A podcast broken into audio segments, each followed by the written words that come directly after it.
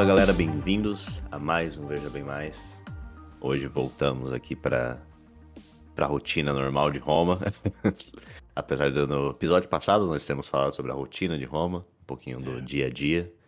Mas antes disso, a gente tinha encerrado ali na história do Crasso, do Pompeu e do Spartacus. Spartacus, isso, exatamente. O Spartacus foi o cara que liberou os escravos lá e conseguiu ir de frente com Roma. Escravos, Daenerys. entre aspas, assim. E, bom, Pompeu era o cara que eu comecei o episódio falando, nossa, espero que morra logo. E, bom, infelizmente não aconteceu. Ainda não. Ainda não. Mas, mas E te o- dou um spoiler, vai morrer. Ah, vai. e, bom, o Crasso que a gente já conhece há um tempo aí. É Que o, tava o Elon ali Musk da época. É, exatamente, estava tentando as suas glórias, mas estava difícil. Era um cara muito rico, É. segundo a história aí, provavelmente dos homens mais. Foi o homem mais rico de Roma, né? Sim, certamente. Mas não tinha honra, não tinha conquistas em batalhas, que é o que realmente valia ali em Roma.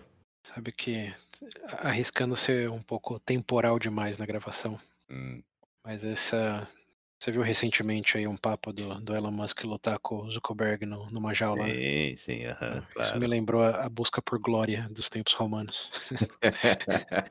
Tem muito dinheiro, mas é, mas e o que mais que eu tenho? Dinheiro, Cara, né? cadê a vitória em batalha? Exatamente, cadê a honra conquistada ali? É isso, É, é. é, até hoje, ó. Dois Até mil, hoje. mais de dois mil anos depois, o dinheiro não é suficiente, Dinheiro tá vendo aí?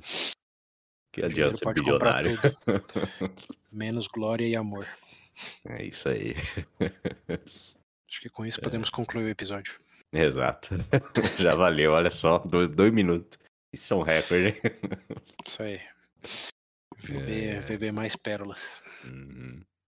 Mas bom, terminamos aquele episódio e como eu disse no, Sim, no último ali, terminamos, terminamos com uma promessa, né?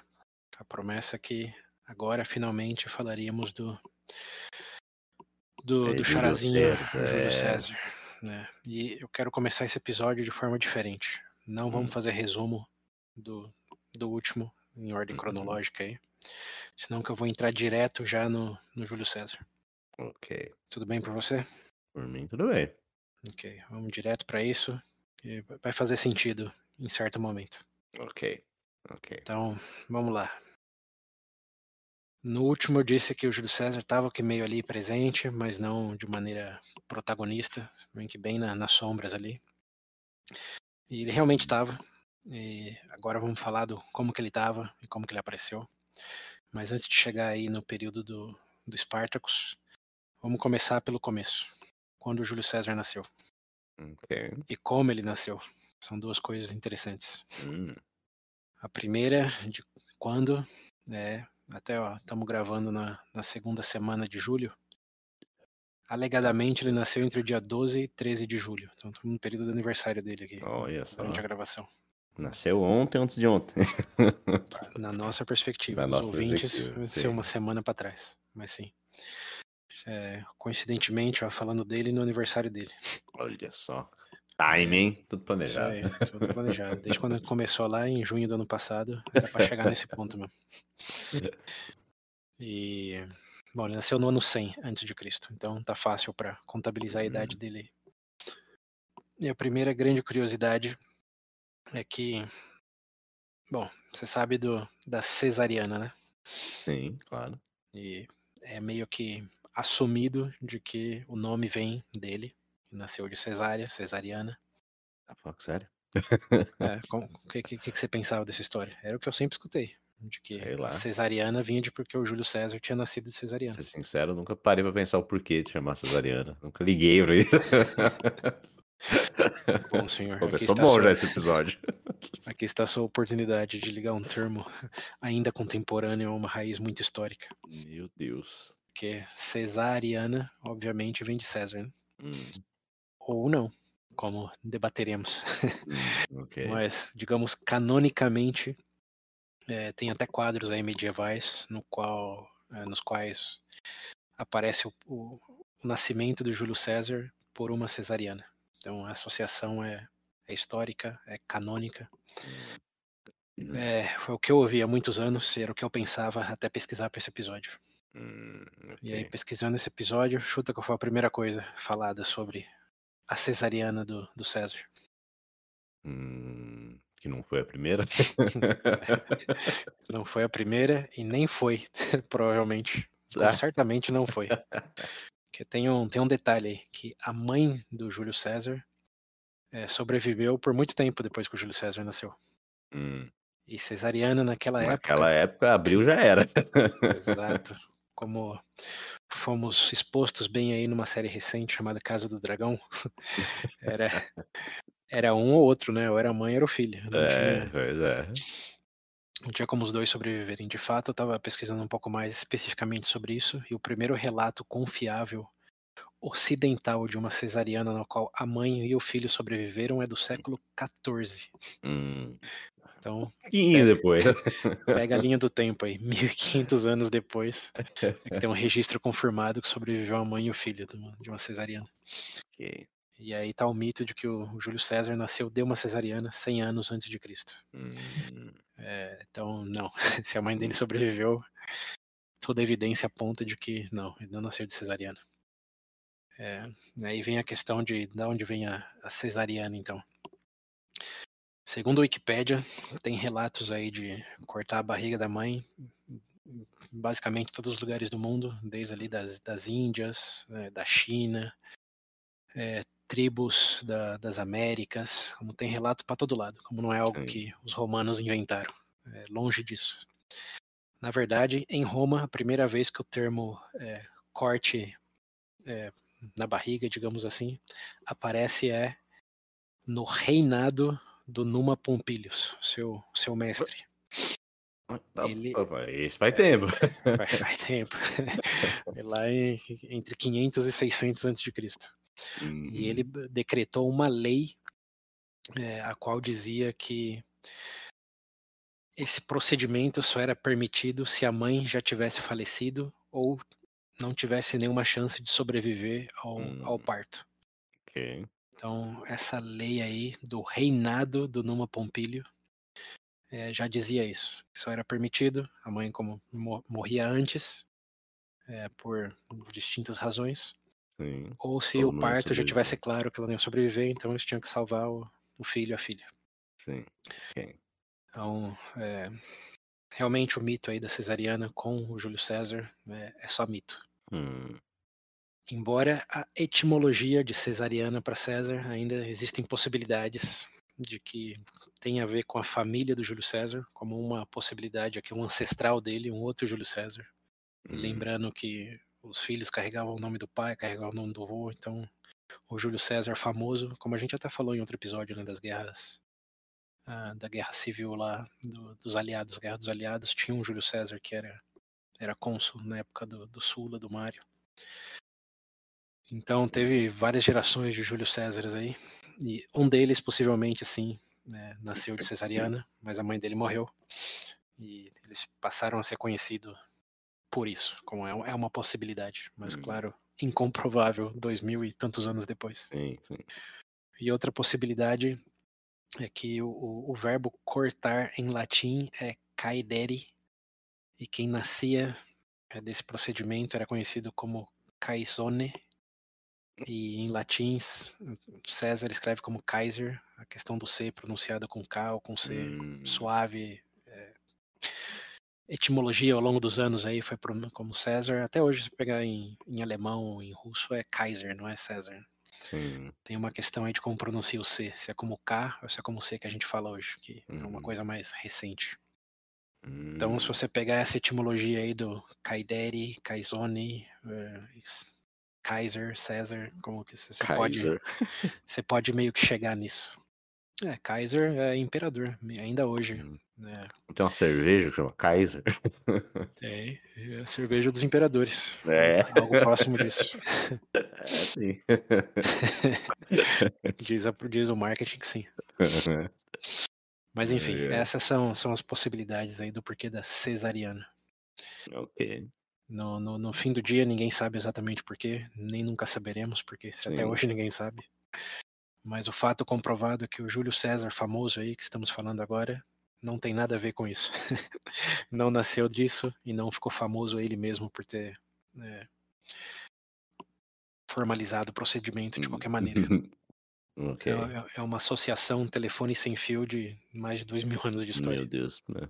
Um dos grandes mistérios da humanidade. Se alguém inventar a máquina do tempo um dia, vai descobrir porque o Né? cesariana. Ok, tá bom, tá bom. Enfim, aí já, já começamos a história do, do senhor famosinho. Senhor César, ok. Já começou com uma fama que nem dele é. 100 anos. em 100 antes de Cristo, já chegou causando já. Já, já chegou causando. Ou nesse caso, causou muito depois, retroativamente. É, vai é. saber. De todas formas, eh, nasceu então no ano 100 aí antes de Cristo, de uma família patrícia, que era a família Júlia, ou os, eh, é, a família Júlia, por isso que Júlio César. Uhum, O nome dele, na verdade, é, é Caio, né? Caio Júlio César. César é um, um cognome, ou como o skip africanos, seria o Hum. africanos. Sim. É, como que era o outro lá? O, é, Publicola, como é, é o terceiro nome, digamos assim, pelo Hum. qual eram conhecidos em Roma. O nome nome mesmo era Caio e o da família Júlio. Ok. E a família dele era Patrícia. é, tinha alguns feitos aí, como alguns consulados entre o século 1 e 2 antes de Cristo, incluso um que a gente falou aí em episódio não muito não muito antigo. O pai dele, não surpreendentemente chamado Júlio César, é, teve alguns cargos políticos, é, não de muita glória, como não foi cônsul, mas sim teve certa exposição. Ele foi, o Júlio César pai foi governador da Ásia durante dois ou três anos, entre a década de 80 e 90. E a irmã do Júlio César pai era Júlia, que foi esposa do Mário. Isso a gente Hum, falou no episódio lembro, também. Então, o maior destaque aí da família do Júlio César é que a, a tia dele era casada com o Mário. Então ele era, obviamente, sobrinho do Mário, Sim.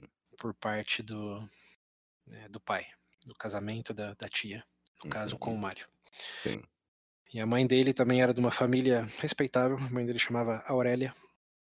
É, família Patrícia também, mas nada com muito destaque, né, que se equipara a tia dele casando com, Sim, com é. o Mário. Mas o, ponto principal aqui é que ele era de uma família patrícia. Né? Não era uma família patrícia, digamos, nível Scipio, nível Cláudios, como nesse nível de que todos sabiam. Mas Uhum, sim, era patrício. Então, aquele mito também de que o Júlio César veio do nada é mito. Ele Hum. nasceu, Nasceu talvez bem. não, na, na- talvez não em berço de ouro maciço, mas um, Uhum, banha, um banhado a ouro, sim. Sim, ok.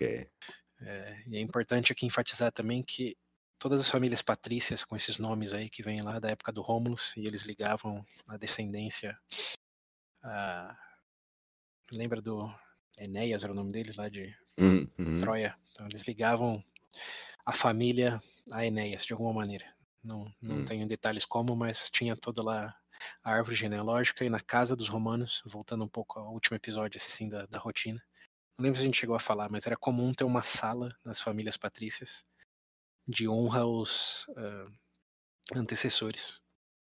Então, eles Hum. tinham ali os bustos, tinham eh, pinturas, tinha troféus ou medalhas que foram ganhas pelos antecessores numa sala. Era a sala da, da, da família, digamos assim. hum, do- da- como aí era a família Júlia, então tinha uma sala com os bustos de, de todos os, os Júlios que tinham Caralho. tido algum tipo de conquista, renome.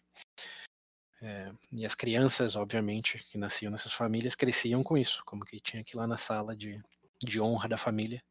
E essa era a referência para todos os, os patrícios romanos. E tinha que honrar o legado e, óbvio, tinha uma pressão para manter ou superar esse legado. né? Sim. Então crescia com essa dinâmica aí, ó. É, tanto é que, bom, o nome passava, né? Como Júlio César, filho de Júlio Uhum. César, filho de Júlio César. Então era, era uma questão de, de legado muito, muito forte. E existia essa pressão aí no próprio nome, além de na própria moradia. Para que mantivesse ou engrandecesse, enaltecesse isso. Então tem que É. lembrar desse contexto aí, porque não é à toa que os romanos dos quais falamos são ambiciosos e faca nos dentes, como desde de bebê já tá, já tá com essa pressão já. Hum, tem que honrar o sangue, filho. É, exatamente. Então Júlio César não é diferente disso. E, bem, então aí, família, família Patrícia, o pai dele foi governador da, da Ásia. É, o pai dele era associado ao, ao Mário, obviamente, por conta do casamento da irmã. Durante o, o período de poder do Mário, é, teve esse, bom, alguns cargos políticos aí como governador da Ásia, mas o de maior destaque mesmo foi durante o período do Sina, é, no qual o Júlio César, mesmo adolescente, foi nomeado aí um, um ofício religioso, um equivalente a um, a um, padre, digamos assim, do, do deus Júpiter. E tinha bastante exposição na época aí do, do Sina. E essa exposição de fato era tão grande que o Sina né, deu, por assim dizer, a mão da filha dele pro, pro César, que a gente já falou, né? É o, ele casou com a Cornélia, filha do Sina, lembrando Sina era braço direito do Mário, ambos aí uhum. invadiram Roma em seu momento e tocaram o terror. E o Júlio César já estava aí, já sendo um padre jovem, casado, é, com a filha do Sina, com a Cornélia. Até por isso ele foi para analista, né? Então, aí chegamos no reinado do reinado na, na, na época do poder do Sula, né? lembrando o Sina aí foi entre 80 e 84 eh, e 86, para dizer alguma coisa. Em 83, fim de 84, Sula chega né, e acaba com a carruaça do, do Sina e do Mário. Hum. Então aí o Sula, obviamente, anula o, a posição do, do César de, de padre de Júpiter e pede para que ele se divorcie da Cornélia. Que, claro, lembrando, não queria nenhum associado ao Mário nem o Sina. E aí tem a primeira grande, o grande dedo do meio do, do César, quer dizer não. Não vou me divorciar da minha esposa. É, problema seu, não meu. Você não gosta? Como lide com isso, né? Ele colocou Os incomodados que se mudem, fala pra ele. Botou deal with it. E, bom, o Sula, obviamente, não tomou isso com, com agrado. Hum. E aí existem teorias de especulação. Eu, eu, li recentemente de que Sula não colocava nome de famílias patrícias nas listas. Hum. Ele simplesmente pedia que eles se desvinculassem de qualquer é, ligação que tivesse com Sina e com, com o Mário. Sim, aí é, no caso era. Que no caso era a, a, esposa do, do César. Sim. Ele disse não, mas sabendo que ele não podia dizer não e ficar ali, ele se foi, ele foi se refugiar na, na Ásia Menor, onde o pai dele, ah, lembra, só um asterisco, o pai dele morreu subitamente no ano 84, um pouco antes hum. do Sula ter a vitória dele em Roma. Não foi em batalha nem nada, deve ter sido um infarto. Hum. Ou de alguma cólera que pegou na latrina pública. O fato é, morreu. Morreu subitamente. E o Júlio César foi para a Ásia Menor depois de dizer não pro, pro Sula. E a Ásia Menor okay. ainda tinha influência do pai, então lá ele conseguiu ficar bem protegido, digamos assim. Mas é, fugiu, estava refugiado. E o Sula, aí tem essa coisa, alegadamente tinha ele na lista, depois decidiu tirar ele na lista, falando que é, isso ia causar arrependimento. Mas lendo outras fontes aqui, parece que isso é tudo dramatização. E tem sentido que seja, porque realmente o Sula olhar para um, um, jovem de. Ó, então, o César nasceu em ano 100, 86, ele tinha 14 anos. Uhum. Olhar para um cara desse e dizer, ó, vocês vão se arrepender disso, eu vejo muitos Marios nele. Como... Hum. Só forçado demais para ser verdade. Como que é legal pensar que ele tenha dito isso, né? Meio que profetizando o que estava Sim. por vir, mas todas essas histórias aí foram escritas séculos depois. depois. Né? Então, você como escritor, né? Pode uhum. empatizar de que botar um draminha ali. É, isso é bom. É, é, é, tentador, né? É tentador. É tentador. E foi provavelmente o que aconteceu. Hum. Bom, de todas formas, o César foi para a Ásia Menor, ficou refugiado lá até o ano de 78, que foi quando o Sula morreu. Hum. E nesse período, entre 84 e 78, lá na Ásia Menor mesmo, ele ficou amigo né, da, de província na qual ela estava, que era de Bitínia. E ele ficou muito amigo, tipo, amigo, amigucho, é, do rei de lá, que era o Nicom hum. Nicomedes. Né? E dizem as más línguas que ele ficou tão amigo que não era nem só amigo, era amigo com benefícios. Hum, É, um, um possível amante uma do, fé. do rei. Então, mas aí também é aquela coisa de fofoca de mais de dois mil anos. Uhum. Pode ser que sim, pode ser que não, não tem evidências concretas. O fato é que eles ficaram bem amigos e o Júlio César ficou por lá um bom tempo, na boa, sem ter Era só broderagem. É, era, é, como que dizem, no homo, né? É, exato. É, mas o fato é que É. ficou lá, ficou bem amigo desse, desse rei da Bitínia. E depois de voltar para Roma, eh, essa, essa fofoquinha aí ganhou peso. Como ele passou o resto da vida dele eu escutando dessa fofoca aí de que ele foi mais do que só amigo do rei da Bitínia.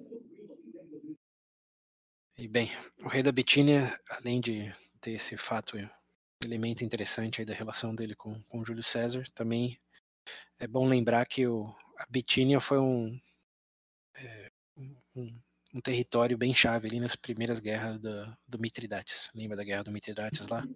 Sim, sim. Contra o Sula, para a conquista ali da região do, da Ásia Menor. Sim, que enviaram o cara lá Isso. tentar parar ele e tal, sim. Isso, Parar entre aspas, né? Pegar a parte do exército que era dele. isso. Teve, foi, foi muita história. Todo episódio aí Sim, da, sim. Tem quase um episódio inteiro dedicado à Primeira Guerra Uhum. Mitridates. Mas o, o bom o ponto a lembrar aí é que o reino da Bitínia ficava bem no meio disso tudo aí e foi chave para o desenrolar da Primeira Guerra do Mitridates lá. Então é uma região chave e voltará a ser relevante em breve. E o César É. tava lá. Tava lá. Até 78, Sula morreu. né, Ele juntou a- as trouxas e foi de volta para Roma, é, onde o primeiro a empreitada dele foi é, lutar para reganhar o patrimônio da família dele que foi confiscado pelo Sula. O Sula deixou, digamos assim, ele se refugiar, mas o patrimônio da família ele confiscou. E tinha alianças com com Sina e com o Mário. Então César é, exerceu a advocacia, não li em nenhum lugar que ele era advogado, mas ele começou a processar aliados do Sula para conseguir de volta o que foi tirado injustamente, segundo ele. E surpreendentemente teve certo sucesso, sucesso moderado, dizem as fontes. Mas ele era ainda muito jovem e não tinha uma retórica, uma oratória tão forte.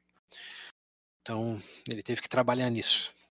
E parte desse trabalho foi em 74, tá seguindo a linha do tempo aí, né? Hum, A Sola morreu em 78, ele deu uma de advogado com sucesso moderado até 74, uhum, 75 barra aninhos. 74. é. Ok.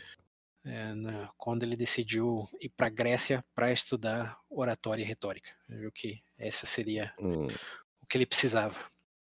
ok. E aí, nessa viagem dele de Roma para Grécia, temos o que eu chamo de a primeira grande aventura do Júlio César. Hum, Que no caminho para lá, é, de barco, ele é sequestrado por piratas. Pô. É. Temos que lembrar que a pirataria era um tema latente ali na região, por diversas razões, mas a principal dela é que durante as primeiras guerras do Mitridates teve muito deslocamento ali de o que, o que era do- dos reinados que já existiam, o que passou para Roma, o que, que Mitridates tinha, deixou de ter, enfim, virou baderna.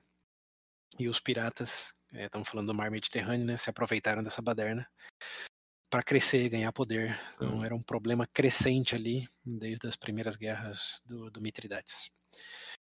Que não fazia muito tempo, tem que lembrar aqui, estamos falando de 74, a guerra do Mitridates lá tinha sido 10 anos antes. Ok. Então era um problema, começou lá e estava bem grande ali, e o, o César foi pego no meio ali é, dessa, dessa baderna, foi sequestrado por piratas aí com seus 26 anos. E demandaram 20 talentos. Bom, esses números também são simbólicos, ninguém foi lá e contou as moedas.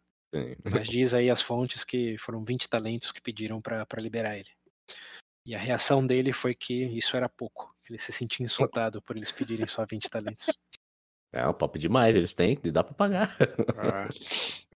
E aí ele negociou com os piratas dizendo que se ele liberasse, que ele não estava viajando sozinho, ele estava viajando com, com comparsas e com a, Hum. até um escravo. Lembrando, ele era patrício. e Ele tinha Sim, conseguido, sim. certo, eh, retomar um pouco de patrimônio ali em Roma. Então ele falou para os piratas, ó, vocês querem 20? Eu te dou 50. É só liberar meus parças aqui, que em breve eles voltam e pagam o que eu realmente sou digno de, não 20, 50. Pô, Tá certo, Algo- que dê valor, porra. é, exatamente. E os Ai, piratas falaram, ué, não tem nada a perder mesmo, tá bom. né? É, lá, você então. fica aqui, libera dois parças. Melhor sequestro feito. Ué, O refém fala, não, não, não, não. é, se você é bobo, só 20, pago 50. Sabe quem eu sou, não, pô? É. Meu Os, os céu. os piratas sabiam que ele era de família patrícia. Uhum. Até por isso que eles não mataram quando eles tomaram a embarcação que ele estava. Hum. E, bem, liberaram os parças aí e eles foram né, pro território da Ásia Menor para arrecadar os fundos. Enquanto isso, César ficou ali durante 38 dias é, escre- escrevendo poemas Hum. para os piratas. dando uma de é, Eu sou o capitão agora, de Capitão Philip, I'm the captain now. falando para ele o que eles tinham que fazer, como eles tinham que é, estrategizar a próxima empreitada deles. Ficou ali dando de, de baby boss Meu enquanto Deus. esperava o- os parças voltarem. E o mais notável desse período aí é que os piratas, é, obviamente, não gostaram muito, mas não Hum. gostaram muito em especial dos poemas dele. Disseram que era ruim. Falou que não. não Mandando a gente, beleza, mas esses poemas aí, não dá É, não, cara. Se você quiser aqui fingir que tá dirigindo, né? Aqui, ó, tu agarra o masto aí, mas É. poema não, para. E alegadamente, Eu te pago pra você parar de escrever essa merda. é, ou recitar pelo menos, né? Escrever pode escrever. É. Bom, alegadamente, o César ficou meio puto que eles não gostaram do poema e mudou a tonalidade, falando que eles iam se arrepender disso, é, e que assim que ele fosse liberado, ele ia levantar uma frota dele, ia capturar Deus eles e ia crucificar todos. Fez essa promessa. Os piratas, dá pra imaginar, né? Só deram um joinha de volta. Pô, Beleza, sorte aí, campeão. Ai, ai. Criança Bem. birrenta, seis anos nas costas. Vin- 26. Ai, meu Bem, Deus. Hum. 39 dias depois, os parças voltaram com 50 talentos Sim. e o César foi liberado. Imediatamente após ser liberado, ele foi para os territórios ali da Ásia Menor, onde ele já tinha passado um tempo, conhecido o pessoal e conseguiu individualmente levantar uma frota e ir atrás do- dos, dos piratas, os quais continuavam na região que ele tinha sido sequestrado ali Sim. é, originalmente. Ninguém fala mal dos meus poemas. É, e ele, bom, capturou os piratas, não teve muitas dificuldades, e entregou os piratas pro, pro governador da Ásia ali, querendo é, uma, uma recompensa, né? Hum, Ele tinha pagado 50, então ele queria 100, queria ter lucro com, com toda essa história. sim. Mas no final, o, o governador da Ásia meio que duvidou ali como que ele ia punir, o que, que ele ia recompensar. O César parece que não era um cara de muita paciência e disse: Quer Hum. saber? Eu resolvo isso. E cumpriu a palavra dele. Foi lá e Crucificou geral. crucificou os, os piratas e roubou de volta os 50 talentos dele, mais o que eles tinham é, ganhado de outros, é, outros capturados. Hum, E num ato de clemência, diz a lenda, cortou a garganta deles é, depois de crucificá-los. Assim eles não iam morrer sofrendo lá pelos 14 dias. ok, ok. É um homem de paz. É um homem de paz. E mais de palavra. Cruci- a capturou, crucificou e imediatamente continuou para Grécia para estudar retórica e oratória. Agora sim, Um com vontade de. Agora vão ver quem que vai escrever poema ruim. Né? Então aí, aí começa. Bom, aí na verdade termina a primeira grande aventura do, do Uhum. Júlio César. Sequestrado por piratas. é, aumentou o próprio. Como que chama isso do sequestro? É, recompensa? Não. Recompensa. É recompensa? Deve ter um outro É. nome. Acho que é recompensa. né? É, aumentou a própria recompensa, crucificou, Não, cortou a é, garganta outro deles. nome, na verdade. Recompensa é o contrário. Piratas devia ter uma recompensa na cabeça deles. É, você paga alguma coisa quando é É, sequestrado. sim. Eu esqueci o, o termo Também pontualmente. esqueci. Bom, o fato é esse, aí você já, já pega um pouco da personalidade dele, né? Uhum, sim. E Alguém aí tem um pavio curto. tem um pavio curto e tem um orgulho bem, É, bem grande, um ego, é, o ego tá Um- maior um que ego ele já. um ego infladinho, 26 anos e tá assim já. Mas é, é pragmático, né? Falou e fez. Uhum. E bem, ele ficou lá Pode, em. pode, né? Ficou lá na Grécia por um ano, até o ano de 73, então 74, 73. E nesse ano aí, 73, é, o rei da Bitínia lá, o amigucho dele, morreu. Hum. Coincidentemente ou não, ele fez a mesma coisa que um cara, não sei se você vai lembrar. Lá das. eh, Que guerra que foi? Que um cara deixou todo o reinado pro. Ah, lá do. Ah, do cara do, da do na Crasso, lá do que, Crasso não, do Graço. Que ele achou que ia, ia separar o povo, ia dar ruim e falou, não, mudar o território Isso. pro, Lá do, do Graco romanos. Que sim. lembra que ele tava pedindo verba para financiar a reforma agrária e não tinha verba, e de repente Uhum. morreu um cara lá na, no que é equivalente à Arábia Saudita hoje deixou todo o reinado de, de herança para Roma. Sim, sim, todo Então. o território virou romano. Então, esse amigucho aí do, do Júlio César, de novo, coincidentemente ou não, fez a mesma coisa. Deixou Uhum. todo o reino da Bitínia como herança para Roma. Ok. Não citou o Júlio César em nome nem nada, mas deixou para Roma, depois de Sim. ser quatro anos amigo do, do César. O Júlio Coincidência? César como romano. É, então. Sede Roma. Mas, mas não afetou diretamente o Júlio César. O que afetou sim diretamente foi um cara chamado Mitridates, que lembra que Hum, ele brigou por esse reinado lá na Primeira Guerra contra o Sula. Sim. E de repente o, rei- o cara morre e deixa aquela região central ali para a geografia disputada na mão de Roma. Então Mitridates fala: não, isso não, não admito. E invadiu imediatamente a Bitínia, deflagrando o que ficou conhecido como a Terceira Guerra eh, Mitridática. Hum, Eu não sei se você lembra da segunda, porque eu falei da primeira, né? Falamos da primeira no caso. Sim. Mas a segunda eu não lembro se a gente mencionou. Eu acho que não. Não, né? É, A segunda também não foi uma guerra, guerra. Foi um, um soluço, digamos aí, que teve Hum. enquanto o Sula era ditador. É, mas que não teve nenhuma batalha. Foi uma guerra diplomática, digamos assim. Hum, o é, Sula- Guerra Fria. É, não, acho que nem não se aproxima nada disso. Hum, O, Mitri, o Mitridate não tinha um grande poder a nível Rússia. hum, União Soviética. Mas teve um, um pequeno confronto aí verbal entre o Sula e o Mitridates durante a ditadura dele. E não deu em nada, mas ficou conhecido como Segunda Guerra do Mitridates.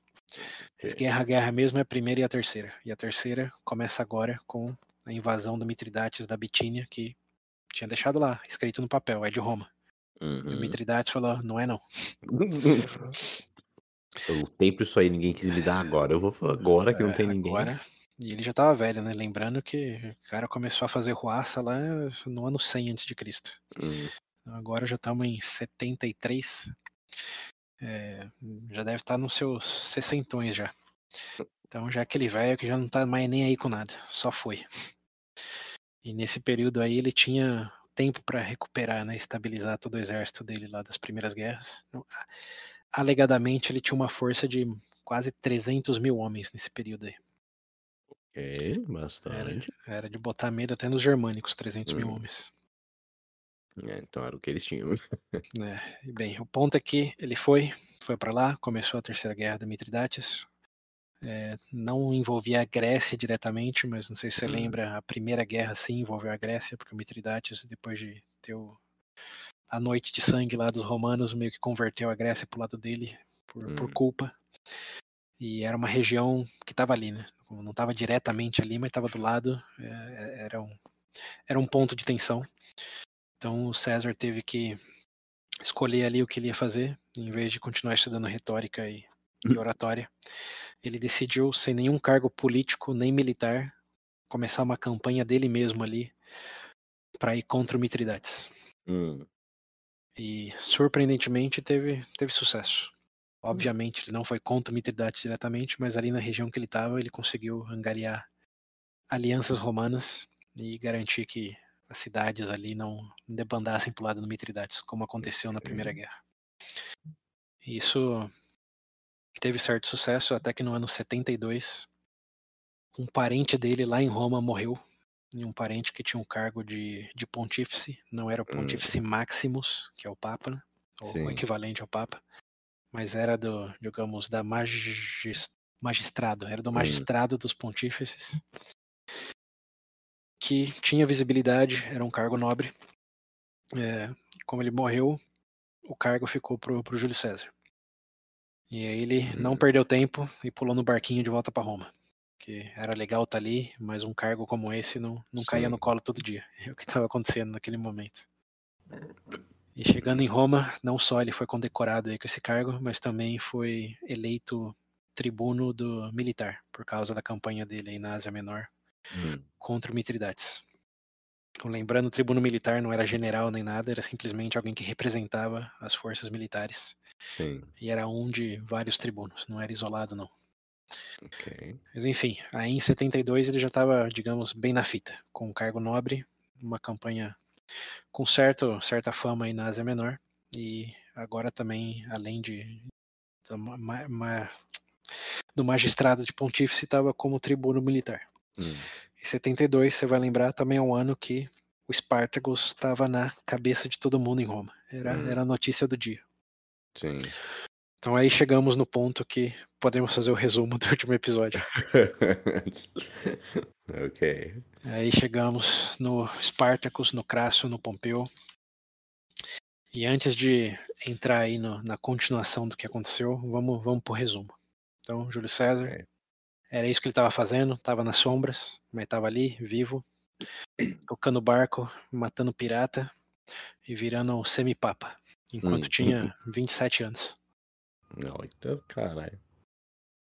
E em paralelo, é, o, o Pompeu tinha, lembrando, acabado de, de voltar lá da, da Hispana, Uhum. depois de derrotar o legado lá do Mário, que era o, o Sertório. Quando melhor, ele né, decidiu o- que ele é mesmo Pompeu Grande. É, não decidiu, mas meio que deu sorte. Lembrando que o Sertório ganhou por cinco anos dele, até que o Sertório foi É, assassinado, foi traído, e aí o Pompeu derrotou os traidores, não o Sertório Hum. diretamente. Sim. Mas lembrando que o Pompeu já estava querendo ir para a Ásia Menor. Como a- olha as linhas do tempo se entrelaçando aí. Sim. É, eu tava tinha comentado que o Pompeu estava cansado da Hispana, ele ficou Hum. sabendo que a Mitridate estava fazendo ruaça, 73, 72, e pediu para ser mandado para lá. Sim. Mas Roma falou: você não terminou o negócio aí, não tem como você voltar ainda. Termina Hum. o negócio aí primeiro. E aí ele deu a sorte, terminou e voltou para Roma em 71, é, princípio de 71, fim de 72, quando o Espartaco já era um problemão para Roma. Lembrando, o Espartaco começou como um Zé Ninguém e de repente virou o símbolo da pré-revolução francesa. Hum. E bota pré nisso, né? Ele tava Uhum. dizendo liberdade, Pouquinho antes. tava com a bandeira de liberdade, igualdade e fraternidade 1800 anos, ou 1900 anos antes da, da Revolução Francesa. Hum. Mas tava ali, já tinha derrotado dois exércitos consulares de Roma, então não era um probleminha, era um problemão, Sim. nível Hannibal, assim, de, de ameaça. E o Crasso teve que se envolver, né? O Crasso que tinha muito dinheiro, mas não tinha glória. Quando os cônsules foram derrotados, perfeito. só ele tinha dinheiro suficiente para financiar outra campanha militar. E era a oportunidade, né? Era a hora da glória dele. E ali ele estava quase que beijando essa hora da glória, Uhum. Derrotando também com, com sorte e ajuda dos piratas, aos piratas aí de novo, né, que traíram o, Spartacus, falando que ia levar ele Sim. lá para a ilha de Sicília, mas no final não É. apareceram. Spartacus teve que, que fugir, e nessa fuga aí foi basicamente envelopado pelo, é, pelo Crasso.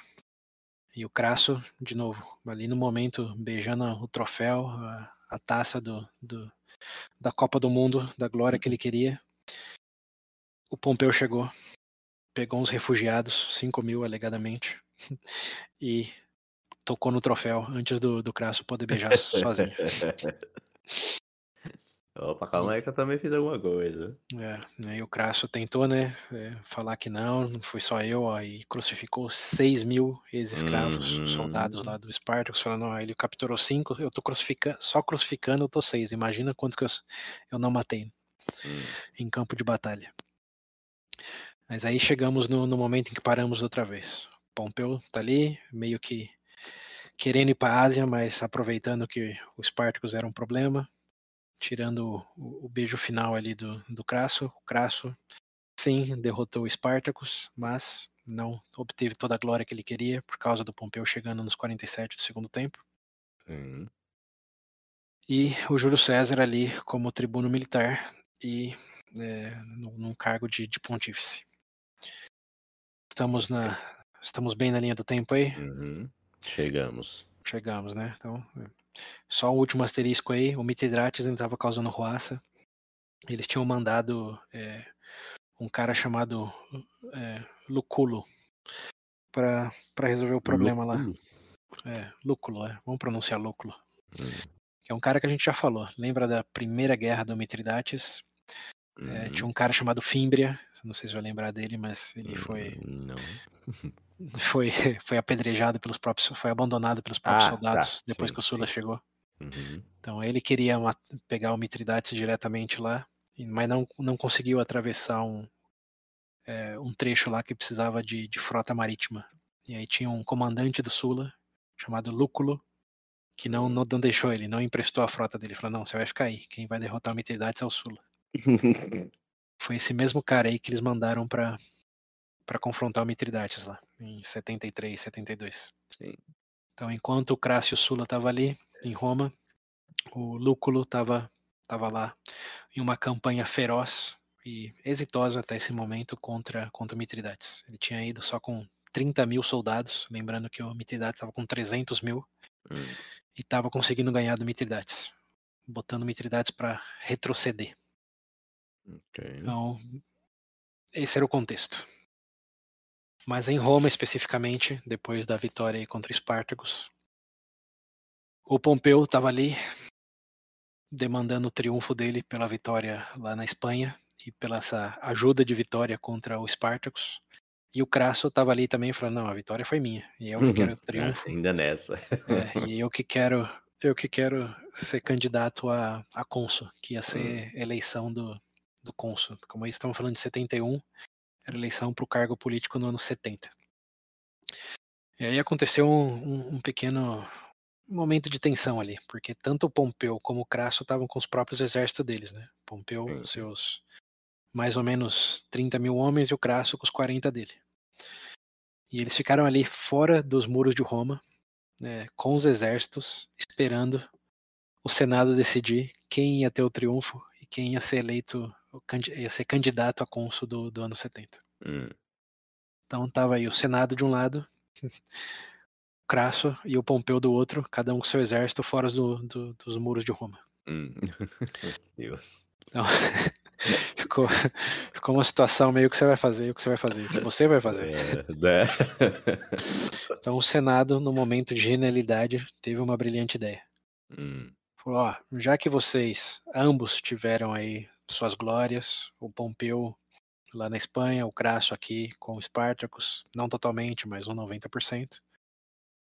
E se vocês dois não virarem cônsules? Porque tem dois, né? Tem dois cônsules, É. não tem só um. Exato. Então por que, que vocês não fazem as pazes e viram cônsules? Vocês estão brigando, eles têm duas vagas, né? Então, eles não estavam brigando, eles estavam só olhando um pro outro naquele Sim. momento. E aí, e aí? E o Senado no meio.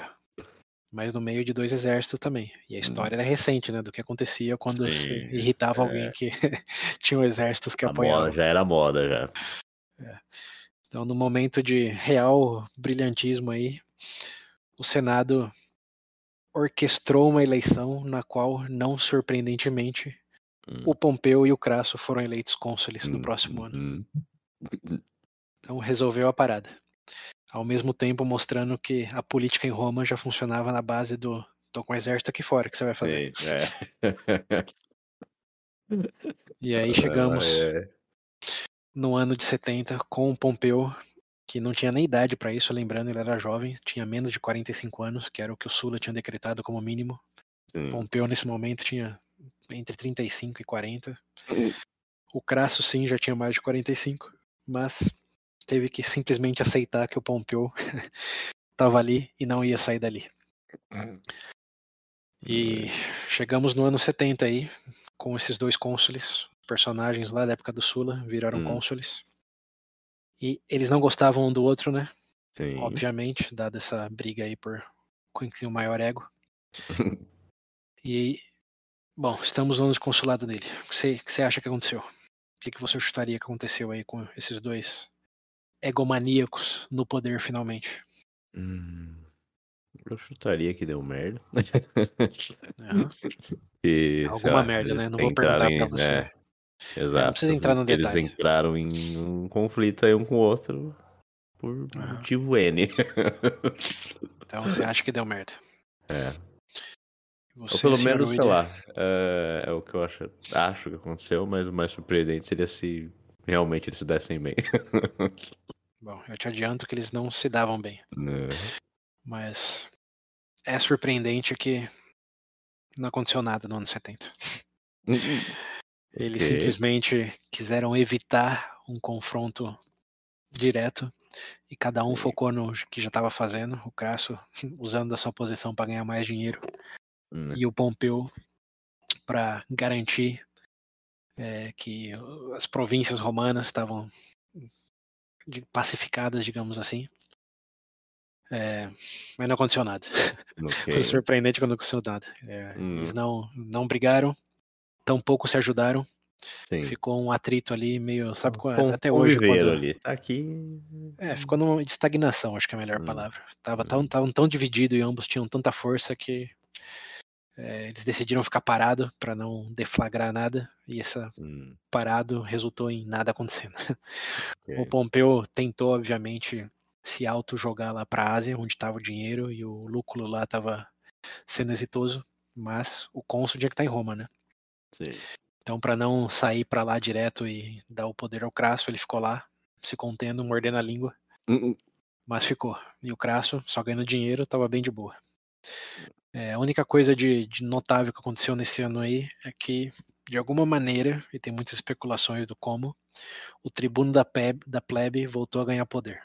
hum. Que lembra que o, o Sula tinha cortado todas as linhas do tribuno da plebe. Viu dois, três já tentando. É, mas nesse ano, de alguma maneira, o tribuno da plebe ganhou poder ao veto novamente. Hum. Que é aquele que o, se o Senado podia votar no quiser, mas se o tribuno da plebe votasse contra, nenhuma lei passava. E foi a raiz dos problemas lá do Graco primeiro, lá em 130 a.C. Uhum. E aí tem especulações de como que isso aconteceu, porque lembrando, tanto Sula, quer dizer, tanto Pompeu como o Crasso eram herdeiros de Sula, por assim dizer.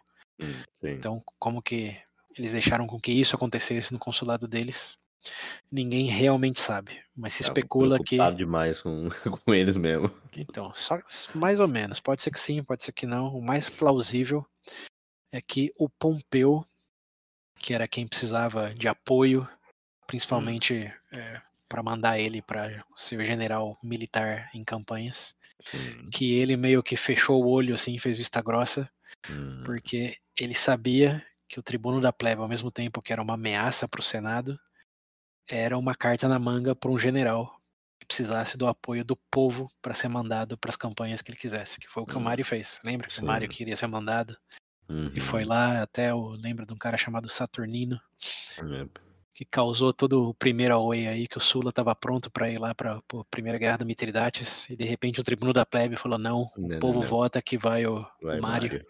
E aí o Sula falou, ah, ok, vamos, vamos conversar melhor pessoalmente. Pera aí que eu tô, tô indo aí, calma aí. é, tudo bem, então me espera aí que vamos conversar melhor isso aí. Então foi É, esse daí foi o que começou tudo, foi estopim. E de repente, debaixo do nariz do. Crasso e do Pompeu, tava aí o tribuno da plebe com esse poder novamente. ok. Só que agora com o Pompeu meio que querendo se auto-ejetar para a Ásia, né? Então, especulação, especulação. Nenhuma fonte vai te dizer que isso aconteceu nessa ordem, mas Hum, aconteceu. O, o Pompeu estava ali, o Crasso, o nome dele não é associado de nenhuma maneira ao tribuno, que ele era opiate, conservador, realmente não queria nada com a plebe. Sim. Mas o Pompeu possivelmente teve dedo no meio aí, e o negócio é que aconteceu. Isso. O Júlio César tá ali também nas espreitas, apoiou isso.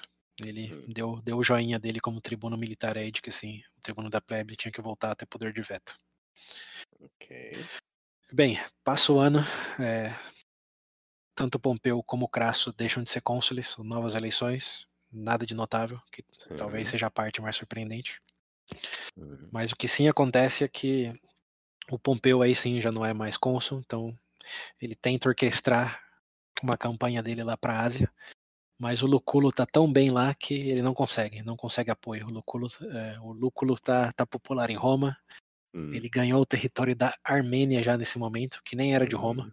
Então ele tá, tá estendendo o território de Roma e botando o Mithridates para correr, mesmo com Ok. uma diferença de é, basicamente 1 para 10 contra o Mithridates. E tem vídeos no YouTube que eu vou deixar na referência aí para quem quiser detalhes, mas é muito, muitas batalhas, muitas reviravoltas. O resumo é o, o Lúculo estava ganhando, estava ganhando bem, Hum. e nem o Pompeu estava conseguindo justificar se mandar para lá no lugar dele. Sim. Até que no ano de 68 ali, já começando 67, lembra dos piratas? Aham. Os piratas voltam a ser um problema, quer dizer, voltam não, eles já são um problema, mas eles chegam no ápice do problema, Hum. porque eles começam a impedir que os grãos da, da província ali da, da Ásia Menor e do norte da África cheguem a Roma. Hum, Chega a Roma. Então tá faltando comida. Hum. Tá faltando comida é um, é um problema que os romanos já não aceitam, né? Pode faltar, sei lá, algum tipo de luxo porque tem campanha de guerra lá na Ásia, mas faltou comida, peraí, né? É, Até porque, lembrando do nosso último episódio de dia a dia, Uhum. é, Jantarzinho ali é um bagulho farto, importante. né? exato, e Roma tinha, quem não era soldado era pobre em Roma. Hum. E quem era pobre em Roma precisava comer. É, E Roma tinha um programa de subsídio. É, tinha um programa de subsídio implementado lá pelo Graco, o irmão Graco, o Graco menor. Então Roma, isso é um detalhe que talvez faltou martelar no, no último episódio. Mas Roma tinha um programa de subsídio de trigo, o qual levava muitas pessoas para Roma. Então, além de toda aquela dinâmica lá de os escravos faziam tudo e Hum. os ricos estavam comprando todas as fazendas e usando os escravos para trabalhar nas fazendas, Hum. tá todo mundo indo para Roma. Sim. Então, esse todo mundo também era alavancado por. Em Roma tem subsídio de trigo, pelo menos. Hum. Enquanto que no, no interior você morria de fome. Sim. Então, Roma era conhecido, pelo menos, por ter comida e de repente não estava tendo mais comida por causa dos piratas. Sim. E aí tiveram que botar um, um grande general para resolver o problema. Hum. Grande é a palavra-chave. Uhum. Quem é essa pessoa? Sei lá, pra mim, logicamente, grande general devia ser o Pompeu. Mas, É, dado não, a- é isso aí, já te é freio aí. É Ok, ele então mesmo. tá não, bom. tem, não tem eu pegadinha, achei não. que eles iam querer usar a, a história do, do César lá com o pirata. Vai vai. Ai- Ainda não, ainda não. César tá Ok. ali de boinha nos cargos dele, só apoiando e fazendo alianças. Sim. Eles precisam de um grande general para resolver o problema da Uhum. pirataria e o grande tá no nome, é Pompeu É, Grande. exato. E aí, coincidentemente ou não, quem decide que tem que dar todo o poder para uma pessoa que não é cônsul para acabar com esse problema é o tribuno da plebe. Hum, Então, o hum, tribuno da plebe aparece de novo e fala: ó, sou pro- quero promulgar uma lei que chama Lei é, Gabini, não, Lei Gabina, que dá Gabina. Lei Gabina, que dá todo o poder ao Pompeu do mar Mediterrâneo. Todo o Mediterrâneo ali é, tem império. Império, não sei se a gente chegou a falar, mas era um termo que eles usavam como controle. Se você tem império, você tem Hum. controle de uma região. Uhum. É, dava essa lei Ga- Ga- Gabina dava todo o império para o Pompeu em todo o mar Mediterrâneo e todo o território terrestre a 70 quilômetros da costa. Ok. E é um poder total, como ele tem império. Ali pode ter governador, pode ter é, general provinciano, que seja. Quem Depois dessa lei, o que vale é o Pompeu, para resolver o problema maior dos piratas. ele? Uhum. E os conservadores, os patrícios, vão meio que contra essa lei aí, porque é poder demais para um cara só. Ele já começa Hum. a ficar, epa, é, esse daí a gente já viu, É. já viu como acontece.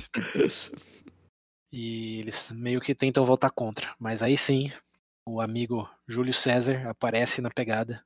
Hum. E lembrando que ele tem um certo trauma com piratas, né?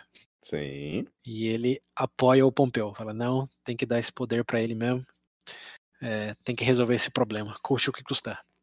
Então, Júlio César aí no papel de tribuno militar é, alavanca o apoio político que o Pompeu precisava e a lei passa, a lei Gabina passa. E o Pompeu, de repente, não sendo cônsul nem nada, tem o um império de uma região que é quase metade de todo o território romano, que é o mar do, do Mediterrâneo ali, 70 quilômetros a partir da costa. Sim. E aí o Pompeu junta a sua frota e vai pra guerra, vai pra guerra contra os piratas. E aí eu te faço uma pergunta. Você acha que ele teve sucesso? E se sim, quanto tempo levou para ele ter esse sucesso? Hum, eu acho que teve sucesso, sim. Uhum. E eu acho que não demorou muito, não. Porque o César lá conseguiu rapidão. É questão de meses aí, vai. Meses, meses, É. você acha que ele demorou para resolver todo o problema da pirataria em todo o Mediterrâneo? Ah, não, peraí. Todo o Mediterrâneo? Hum. Todo o Mediterrâneo, desde onde está Cartago ali até a Ásia Menor, lá no que seria hoje o começo da Turquia. Hum, é muito vasto. Aí tem Não, vai levar pirata um pra aninho baixo, pra cima, É. pra esquerda e pra direita. Sei lá, levou um, um, um ano e meio aí? Um ano e meio, esse é sua, É. seu palpite. É, Então, é, quase isso. baixo. Ah, Quase isso, quase é isso. isso. Porque, ó, lembrando, era um problema de agora nos últimos 15 anos e só Sim. crescia. Aham. Então, quando Júlio César foi capturado, era 10 anos antes, quase, não. É, é, Hum. quase 10 anos antes, Quase 7 10 anos antes, basicamente. E foi só num, num ponto ali entre Roma e Grécia. Ele estava em todo o mar Mediterrâneo e os territórios para dentro também, que os, os piratas se refugiavam ali, né? É, então, sim, foi pra guerra, teve êxito, não é surpresa, ele era o grande. Mas onde ele virou grande mesmo foi realmente no tempo. Um ano e meio para tudo isso é pouco, né? É, sim. É, mas não foi um ano e meio. Foi três meses, 90 dias. Tá. Em 90 dias ele resolveu todo o problema da pirataria no Mediterrâneo. Essas piratas não com nada. Esperava um pouco mais de resistência desse negócio. É, alegadamente, ele teve muito mérito aí é, naval em batalha, teve grandes batalhas, também tem vídeos no YouTube para quem quiser mais detalhes. Hum, Mas a grande carta na manga do Pompeu é que ele foi diplomático também. É, ele não foi só vocês vão morrer e pronto, foi quem se render agora, eu serei clemente e posso até dar umas terras aí que estão sendo conquistadas é, lá no, no longe do, do leste. hum. Os novos territórios aí que o, o Lúculo estava conquistando lá pro lado da, da Síria, da, é, do, do reino Seleucido, como esses territórios bem, bem para lá, para lá no sentido leste Uhum. e que tinham sido ob- obviamente arrasados pela guerra, né? Sim. Ele falou: se vocês se render agora, eu não só deixarei vocês viverem, mas se vocês quiserem ir para essas terras aí, obviamente é, jurando lealdade a Roma, Hum, vocês têm essa opção. Hum. E Não com Saiu só massacrando todo mundo. não, não, não saiu no modo Rambo, saiu o modo vamos conversar e se não Rambo. O que, que você prefere? E com, e com isso ele foi exitoso. Em três meses, Caraca. quem não se rendeu foi roletado, mas a Eu- eu- maioria se rendeu falar e três meses. Só que você falou todo o Mediterrâneo. Eu falei, é, pô, todo o Mediterrâneo é coisa pra caralho, né?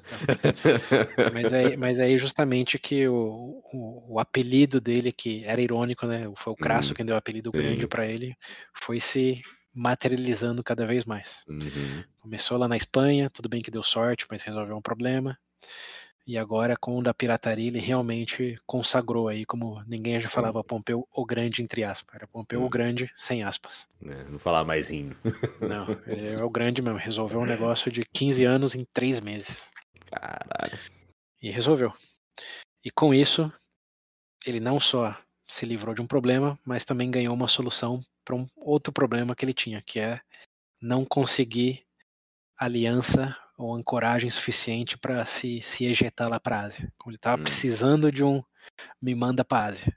E Sim. depois de resolver um problema de 15 anos em 3 meses, o que, que ele tinha na mão? Aí, ó. Ele, Dá pra eu ir, hein? É, lembrando, o Lúculo, o Lúculo lá tava desde 73 lá, ou seja, Sim. já fazia cinco anos que ele tava lá. Tudo bem Aí que tava tendo indo bem, grandes né? vitórias, Hum. tava indo bem. Mas não tinha resolvido o problema, o Mitridates estava vivo. Sim. Hum. Então aí o, o Pompeu falou: ó, vocês querem alguém que resolve o problema e resolve rápido? Vocês Ah, querem mais evidência? E aí ele começou com as alianças políticas lá, com até com o próprio povo, né? Porque o povo estava a favor do, do, do lúculo. Sim. Mas depois de acabar com o problema da pirataria e garantir a comidinha no- na pança, Hum. o Pompeu, cara, estava no, no ápice da popularidade dele. Uhum. Então ele conseguiu orquestrar desde Roma, em 67, foi quando isso aconteceu, um apoio tão grande em favor dele que os próprios soldados do Lúculo, do Lúculo lá na Ásia Menor, começaram a fazer motim contra ele. Ai, meu Deus. Eles começaram a demandar que o Pompeu fosse o líder deles e que eles não iam lutar mais pelo Lúculo né, enquanto o Pompeu não chegasse. É, Então, Promessa essa- de acabar logo com aquilo, já estão ali há anos.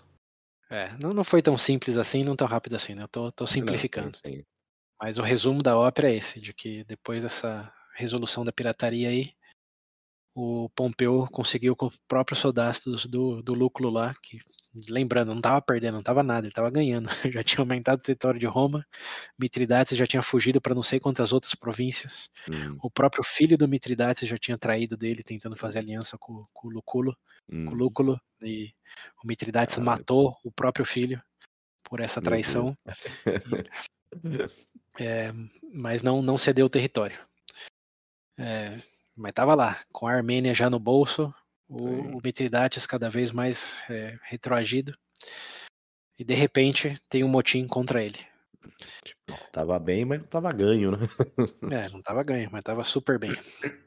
E, bom, com isso o Senado já não teve mais o que fazer, né? Porque eles falaram, não, ele tá bem lá, de repente o exército dele começou a mutinar Hum, e falou, não vamos lutar enquanto o nosso líder não for o Pompeu. hum. Aí o Senado, sim, mandou a ordem pro, pro Luculo voltar e mandou o Pompeu no lugar dele. O Luculo, claro, não estava satisfeito com isso, Hum. porque tirou a glória dele de uma Sim. guerra de cinco anos, de todo o território asiático ali. Mas ele não foi tão orgulhoso com o ego tão inflado como o do Sula para falar: não, não, eu vou resolver isso. Sim, Ele basicamente falou: beleza, tá e voltou para Roma, mas com casa. Toneladas de ouro que ele tinha Hum. conseguido na campanha. Hum, E ele decidiu que o estilo de vida dele seria de luxo. Falou: ah, tá bom, se não quer lá, eu vou aproveitar aqui toda a riqueza que eu tenho. E passou a, a exibir toda a riqueza dele. Construiu não sei Mano, é quantas quê? vilas, construiu, dinheiro. é, construiu um castelinho. Como Aí, depois de que Crasso, era ele ali com dinheiro no bolso. Aí. E ele diz aqui que ele voltou para Roma e começou a viver com esbanjando tanto que o apelido dele, é, em um certo momento, passou a ser Xerxes Togado. Xerxes? Xerxes Togado. Togado? Ah, o Xerxes do Xerxes de... Xerxes do rei persa lá, que era o Sim. deus dos deuses. Aham, Só que de toga. É, não é de toga. é. Esses romanos eram criativos para apelido. É, tô. Esse daqui eu gostei. Togado. Aí sim, Xerxes gostei. Togado. Que foi um dedo do meio Meu do, do Deus. Lúculo também, né? Falou, pô, fiz tanta coisa, tudo isso, e vocês É. me mandam de volta, então fuck you, né? Tá aqui, ó. então. Vou viver, vou viver no luxo. Me chamem de Xerxes mesmo. É, e aproveitar a vida, então, pelo menos. Aproveitou. E alegadamente em, em latim ou italiano, é, se o- a palavra luculo ainda é, sinô, lúculo ainda é sinônimo de, de luxuoso. Hum, Se você viver luculosamente, um advérbio nesse sentido. caralho. Tá bom. Então, tá aí, tá aí o, o É. legado dele. Aí, pra que guerra? Foi, foi, foi motinado, tiraram a glória dele, mas ele revidou no, É, no tornando o nome dele como sinônimo de luxo. tá certo. É, vê, né? Tem maneiras de você reagir às É, coisas. Maneira exatamente. Sula, maneira É. Mário e maneira Lúculo. Agora do lucro é o favorito. É, Faria o meu. pois Ah, tá é. bom, caras que fica, então, né? No, no fim das contas, ele ficou, ficou no Lúculo. Né? Ficou no lucro. Bem, termina, termina esse asterisco do Lúculo aí Uhum. e o do Pompeu. o Pompeu finalmente está lá na, na Ásia Menor. E já está com a guerra ganha, basicamente, né? Porque o Mitridates está tá só fugindo. Uhum. É, e ele continua essa expansão, mas agora sim com o apoio total dos soldados, de, de todos os aliados. Ele era realmente o Pompeu Grande, estava ali no nível já quase Scipio de, de fama. Sim. E continua botando o Mitridates para correr. Ele está ali em 66, mas não é tão fácil assim. Lembrando que tem muitas regiões, estamos falando do Oriente Médio, é, estamos falando do território da Armênia, que até hoje é um problema. Hum. Então ele estava ganhando, mas não era também assim um, um, uma surfeada na região. É, teve que, que brigar, teve que estrategizar. E ele só conseguiu ganhar do Mitridates em 63. Ou seja, Hum. assim como na Espanha, ele falou: ó, vou resolver isso agora, mas demorou três aninhos aí para terminar. E ele só ganhou do Mitridates em definitiva, porque o Mitridates de novo foi traído por um filho dele, um outro filho no caso. Deus do céu. que Era um péssimo pai. é, ou tinha péssimos filhos, que É. quando viram Roma chegando e sabia que estava ganho o negócio, porque a real era essa, depois de ó, 10 anos de, da Terceira Uhum. Guerra Mitridática aí, Roma só tinha ganhado, como Mitridates não tinha tido nenhuma vitória. Então, quando tá chegou nos recuando, só tava recuando nessa daí, então. É, então, quando chegou na terra dos filhos ali, os filhos falaram: ah, se eu ficar com Roma, eu fico vivo, pelo menos, né? Hum. Se eu apoiar meu pai, que já tá com o pé no caixão, já tinha 70 anos nessa época, Ah, só foda-se. né? Mas o que eles subestimaram é que ele tava sano ainda. O velhão tava Hum. velho, mas tava, tava chutando. Sim. E ele ma- mandou matar esse filho também. Falou: vai me trair, vai morrer. Tava com medo de morrer, toma aí, ó. É isso aí. A- Antes matar meu próprio filho que ver é, uma derrota para Roma por causa do meu filho. Hum. Então mandou matar o segundo filho, mas aí já não teve mais, mais volta. Com essa traição, bom, com esse assassinato dele, do próprio filho, que estava Hum. querendo paz com, com Roma e também, óbvio, tinha um povo ali, não estamos falando só de indivíduos. Sim, sim. O povo foi contra o Mitridates e o povo mesmo se doou para Roma e falou: ó, você matou o seu filho, mas estamos do lado do, do seu Hum. filho. Sim. E aí ele foi realmente encurralado e não foi morto pelo Pompeu, porque ele viu que não tinha para onde correr e num, numa das grandes momentos de ironia histórica, ele tentou se matar envenenado.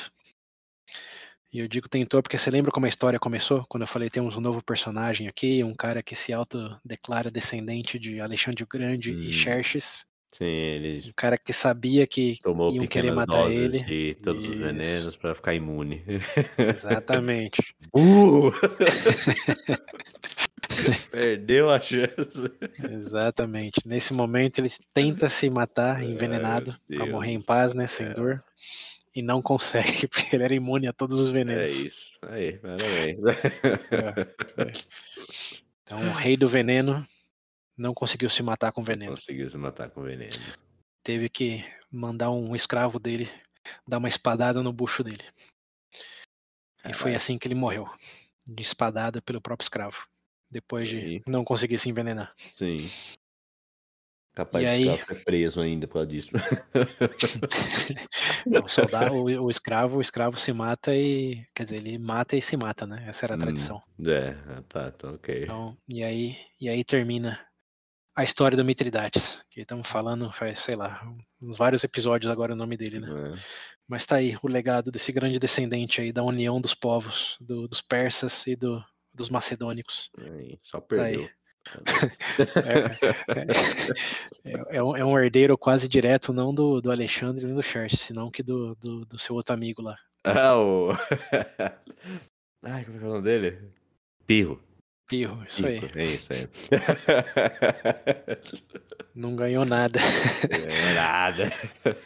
Quer dizer, ganhou, mas não conquistou nada, né? Teve, ven- venceu batalhas, mas nunca guerra. Sim, sim, exato. Esse é o, é, é o herdeiro direto dele, do Pirro, não do- dos dois que ele se dizia É, é. grande, grande descendentes. Parabéns, lenda. É isso aí.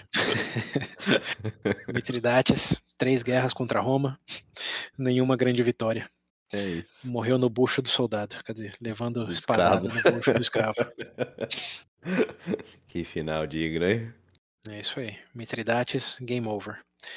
E bom, do ponto de vista de Roma, foi um grande, é, um grande amigo, porque Roma começou toda essa história com só metade ali da Ásia Menor, do, Sim. do período ali do, do Meio Oriente, e terminou com quase 60% a mais do território. Então tinha o território da Armênia, tinha o território É. ali do, dos, dos, dos albaneses. Eu, eu li ali nas fontes que eles chegaram até na, na Crimeia. Sabe a Crimeia? Hum. Que até hoje tá ali. Eles chegaram até ali, por causa do Caralho. Mitridates retrocedendo e eles indo atrás. Roma tá que tá, hein? Norte Roma a tá que sul, tá. leste a oeste, cheio de coisa. É, desde a Espanha até Então, o parte de Oriente ali. Cartagonita, deles ainda, né? Tudo. Deles é tudo ali. E aí o, o território mais novo, que esse é o. Aí o Mitridates morreu, acabou o Mitridates, mas o Pompeu já estava ali também. Ele falou: sabe o que? Eu vou continuar. E o, o- o Pompeu também um asterisco, né? No, no período de consulado dele ali, ele ficou muito entediado com as tarefas políticas. hum. As fontes aí todas coincidem que ou tem um consenso de que ele não estava satisfeito com a vida política. Ele queria estar para batalha, queria ir para guerra, Sim. queria glórias militares. Então ali ele estava no ápice dele, finalmente depois de já ter sido cônsul, já ter tido todo o Imperium ali, já ter ganhado agora do, do Mitridates em definitiva, que ele, ele ia continuar ali, explorando o que os territórios tinham a oferecer. E ele chega num território ali perto, que chama Terra da Judéia, onde tem uma cidade rica, uma cidade Hum. rica conhecida como Jerusalém. Já, já ouviu falar? Já, já, já. Acho que eu já. já acho, que, acho que acho que conheço. Acho que conheço. É, é, era uma cidade muito rica, mas muito problemática. Tinha vários conflitos Hum. ali. É? E de repente, de repente, chega o Pompeu ali para resolver os conflitos. Aham. Mas essa é uma história para outro episódio. A parte Hum, do, ok. do Pompeu, vamos terminar aqui. O Pompeu termina Hum. a guerra contra Mitridates e termina essa guerra chegando em Jerusalém. Ok. Então va- vamos deixar aí. Três pontos. Hum, ok. Pompeu Tá em. Jerusalém. Pompeu Jerusalém, muito bom. Ai, Enquanto ai. isso, do lado de Roma, temos personagens ali dos quais não falamos faz um tempo. Hum, É, um desses personagens é o Crasso, que continua Uhum. craceando ali, mas sim. sem nada muito notável, só aumentando a fortuna dele. E Aí, do é- outro é- lado, aí ele já não é mais cônsul, né? Nenhum não, já não é mais cônsul, mas já tá podre de rico, quase que literalmente, Sim. e tá ali de boinha. É, e tem o Júlio César, que tá ali também. Estamos falando agora do ano entre 66 e 60, e- 66 e 63, que é o ano que o Pompeu estava Uhum. lá na, na Ásia Menor. Pompeu Ok. chega em Jerusalém em 63. Então esse é o momento que voltamos para Roma e tem coisas acontecendo a Roma, em Roma. Uhum. Que mais acontece de notável aí é que um cara chamado Catilina, Catilina. Catilina, é. Na verdade, antes de chegar no Catilina, vamos chegar só o que estava acontecendo em Roma. Tipo, teve a ameaça dos piratas ali, tava faltando comida. Pompeu resolveu a parada, foi para a Ásia. Mas Roma ainda estava meio que sofrendo de perrengue. Tinha, Hum. tinha mais comida agora, mas muitos dos recursos tinham ido para a Ásia por causa da campanha do Pompeu. Uhum. E eles não tinham tido tempo para se recuperar é, 100% de, é, da- da- das batalhas contra Espartacus, da própria é, banho de sangue do Sula, como que Hum. estava melhor, mas não estava no, no, no- no que estava ainda nos dias dourados de Sim, Roma. Né? sim. É, como estava falando, tinha muita pobreza, é, tinha muita falha de infraestrutura, como as coisas que já eram velhas estavam ficando mais velhas ainda, não tinha dinheiro para mandar arrumar. Então, Uhum. Para usar termos politicamente corretos, Roma era uma comunidade carente, basicamente, nesse, nesse meio tempo aí. Ai, ai. Muita pobreza, muita falta de estrutura né, e poucas certezas, que estava em batalha com tudo que era o mundo, mas poucos recursos ali fluindo para a cidade de Roma mesmo. Sim. Estava tudo dedicado para fora. E nisso, né, obviamente, a insatisfação da Peble estava crescente. É, sim. E aí chegou um cara, agora sim, um cara chamado Catilina, que tomou o manto que ele herdou aí do- dos Gracos, herdou do, é, do cara chamado. é, como que era o, o Marcos? Esqueci o sobrenome dele, o cara que foi matado lá no, na varanda dele. Não sei se você vai lembrar o, o sobrenome. Ah, que ele tinha um monte de segurança e morreu na própria É, casa. Não saía esse- de casa, mas morreu em casa. Eu não lembro o nome E- dele. Esse manto aí do. Eu vou representar a plebe. Hum, sim. Ele, ele pegou, ele achou esse manto numa esquina e falou: Eu vou usar esse manto. Uhum.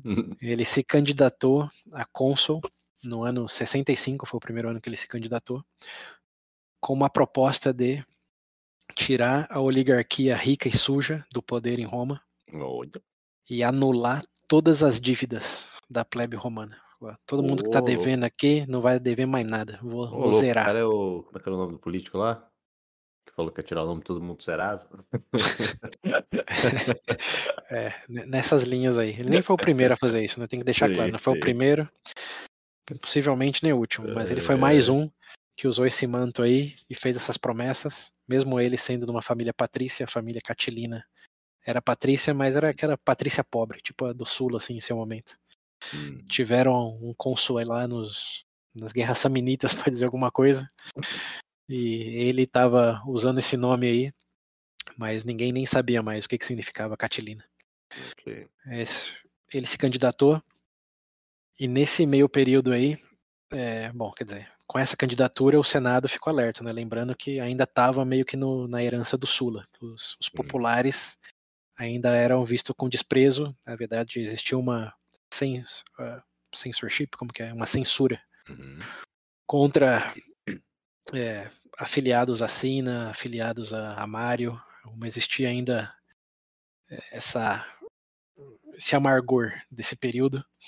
Então ele meio que foi contra isso, falou não, aqui é a plebe, aqui é tem que tirar os opiates, os conservadores sujos, tem que Roma para Roma. Porém, ele não era o cara mais limpo de todos. Então começou um negócio de meio que sujo falando do mal lavado Hum, ou falaram disso dele, porque um- o grande oponente dele em toda essa campanha dele, em termos de entidade, eram os conservadores, os opiates, mas em termos de indivíduo, eles tiveram que nomear alguém, né? Tiveram que nomear alguém para representar esse Hum. lado mais conservador hum, é, e rico patrício de, de Roma. Sim. E a pessoa que eles nomearam para fazer isso é Julinho. Não. Não, essa foi uma pegadinha explícita da minha parte. O Júlio, o Jú- o Júlio César era, era sobrinho do, do Mário. Hum. Ah, Ele é tava- verdade. sim, sim. Ele estava ali, mas ele era ligado diretamente ao, ao Mário, né? Tanto é Uhum. que aqui é um, um asterisco. Na verdade, a mulher dele ainda está tão firme e forte? Então, a mulher dele é, morreu é, no, no- na- da bom, ficou grávida da filha é, chamada Júlia Hum, e morreu no parto, tanto ela como a filha. Ah, ok. É, isso foi o ano acho que 67, 66 por aí. Hum. E bom, Júlio César ficou viúvo, não não virou pai, não teve cesariana para a filha dele, ou se teve, ambos morreram, não dá Uhum. para saber. Mas ele ele estava ali é, simplesmente como uma continuação aí da, desse legado, mas a filha, a, a tia dele, a Júlia, que casou com o Mário, estava viva ainda e morreu nesse, nesse período. Hum, esse era o asterisco que eu queria fazer. Em 66, se não me engano, ela morreu. E no velório dela, o Júlio César fez um discurso no qual ele citou o Mário. Porque era, foi o marido dela, né? Sim. E aí ele citou ele, mas em luz positiva, dizendo Hum. um grande salvador de Roma, lembrando dos germânicos, dos símbrios. Uhum. Ele foi o primeiro a alterar o nome do Mário depois de décadas aí dessa, Sim. dessa censura. Aí Então deixou aí- um climão, hein? É, deixou um climão, mas ele tinha, ele era tribuno do militar, ele tinha o- a magistratura lá do, do pontífice, então ele meio que Sim. estava escudado. Mas ele foi o primeiro que depois de muito tempo falou, ó, Mário, é, Caius Mário foi um grande, um grande romano. Hum, Todo mundo meio que olhou como, Um hum, herói. é. Mas ao mesmo povo tempo, ele- falar, não, lá vem. não, mas ao mesmo tempo tem que lembrar que Roma não era um, um- um bloco sólido de, de opiates, né? Como existiam Sim. pessoas que eh, sofriam com o negócio da plebe, que Hum, viam o Mário como sim um grande salvador. O que o Júlio César fez foi simplesmente falar, ó, eu tô falando, vocês podem falar também. Sim. E aí, isso coincidentemente verbalizou ou a não, coisa. É, e coincidentemente ou não, foram, surgiram esses heróis aí com, com esse manto que lembra muito do Mário. Hum, E o principal deles foi esse Catilina, que no ano de 65 é, jogou a candidatura dele aí para cônsul, e quem o Senado, é, os opiates escolheram para ser o oponente dele, é um cara que não é o Júlio César, mas é famoso. Uhum. É um cara chamado Cícero. Cícero. Okay. Cícero. É, Cícero é conhecido na história como um dos grandes políticos romanos e não um dos, senão que o maior orador da história. Hum, ele é o cara que. O nome não me é estranho. É, era um advogado, um intelectual. E essas eram as funções dele mesmo. Ele não era militar nem era político, era um hum. intelectual. Ok. Ele ficou conhecido é, pelas oratórias dele, que claro, você encontra aí, se colocar no Google aí discursos de Cícero, você vai encontrar um monte. Hum. Então ele teve certa sorte de, de sobreviver, né? Os, os discursos dele sobre, sobreviveram. Sim. E por causa disso ele é conhecido até hoje como o maior orador da humanidade. É, e ele foi o oponente do, do, Cat, do Catilina. E um dos grandes artimanhas dele, claro, ele era muito bom em oratória desde esse momento, mas não só por como ele era eloquente, senão pela estratégia dele. Uma das maiores estratégias dele era difamar o oponente, porque ele tinha um vocabulário para isso. Então, era aqueles que difamavam, mas não falavam esse cara aí não é um Zé Ninguém. Ele falava, não, esse cara é uma pessoa que tem grandes ambições, mas não tem grandes conquistas. Ele hum. ofendia nessas linhas. Sim, ofendia bonito. é, ofendia bonito. E contra o Catilina, é, ele ofendeu bastante, dizendo que ele era de uma família que já não tinha mais legado e que ele precisava recuperar esse legado e que o maior desafio dele era recuperar algo que a família nunca teve, que foi a glória, e que para isso ele tentava várias artimanhas é, e tinha várias acusações que esse Catilina aí, como uma delas era que ele tinha fornicado com uma Vesta, que Vesta, lembrando, era tipo equivalente a uma freira. Uhum. E isso era um pecado capital, usando anacronicamente de termos aí. Uhum. Mas era punido por morte, você fornicar com uma Vesta. Uhum. E ele era acusado de ter fornicado. Okay. É, foi julgado, foi inocentado com testemunhos, mas foi foi acusado. Tinha uma mancha. ficou marcado. É, é. Também tinha sido acusado de é, matar o próprio filho por uns conflitos aí que envolvia herança e outras coisas. Hum. É, mas até aí quem não mata o próprio é, filho até aí não. Exato. Matar a família, né? O próprio é, Rômulus matou o Remo. É. Começou assim. A tradição, pô. É, mas tinha outra mancha. E hum. em um dos hum. cargos é, militares que Catilina teve no norte da África, ele foi acusado de corrupção e de hum. favorecimentos indevidos. Foi julgado, foi inocentado também, mas estava aí a mancha. Então o, Cícero fez um monte de discurso, inclusive discurso que você pode ler até hoje aí, se você googlear, hum. contra o Catilina, falando esse cara aí tá falando dos sujos, mas olha para ele, olha quantas manchas na, nas, na própria toga. Sim. e o discurso do Cícero era tão bom que, que ele conseguiu, é, mesmo sendo um conservador, um opiate, hum. alavancar o apoio popular pro lado mais dele do que pro, pro Catilina. Caralho, ok. E ele venceu. É, o Catilina se candidatou três vezes para ser cônsul e as três vezes ele perdeu. e a terceira cara, fez uma batalha de rap ali, ganhou e já era. É, e já era. E a terceira vez foi a, a, vez que o próprio Cícero se candidatou como como cônsul também hum. e ganhou. Então em 64 para 63 o Cícero ganhou como cônsul, o Catilina perdeu. E o Catilina, nessa terceira vez, ficou puto. Hum. As duas primeiras, talvez ele tinha justificado como é parte da experiência, a próxima Sim. vai dar certo. Uhum. A terceira, que ele já tinha sido processado, inocentado, e ainda assim levou pau do Cícero pela uhum. argumentação, uhum. falou, não dá mais. É, Isso já virou, é, como que é, um ataque pessoal, já não é mais sistema político. E aí começa um período em Roma que ficou conhecido como o período das conspirações catilinas. Hum. Porque aqui chegamos no, no momento antes e depois. Okay. Até o ano 63 era tudo política, argumento para um lado, argumento para o outro, uhum. campanhas financiadas por um lado, para um outro, beleza. Em 63, com a vitória aí do, do Cícero, o Catilina alegadamente começa a orquestrar uma né, uma revolução Hum, contra essa oligarquia suja e corrupta de Roma. E eu digo alegadamente porque, segundo as fontes, e são muitas, tem duas possibilidades aí. Hum. A primeira, bom, antes de chegar nas possibilidades, tudo que sabemos desse período é herança dos discursos de Cícero e dos, é, dos apoiadores, os opiates aí do- Hum. dos senadores. Então, tudo que a gente tem sobre isso hoje É do lado e- dele. é do lado que apoiava o Cícero. Sim. Em, em primeira, né? Tudo que a gente tem, digo, em fonte primária. Uhum. Existem aí um outro campo de estudo, que é a partir de fontes secundárias, como que você olha evidência indireta, como um exemplo, só para ilustrar do que a gente está falando.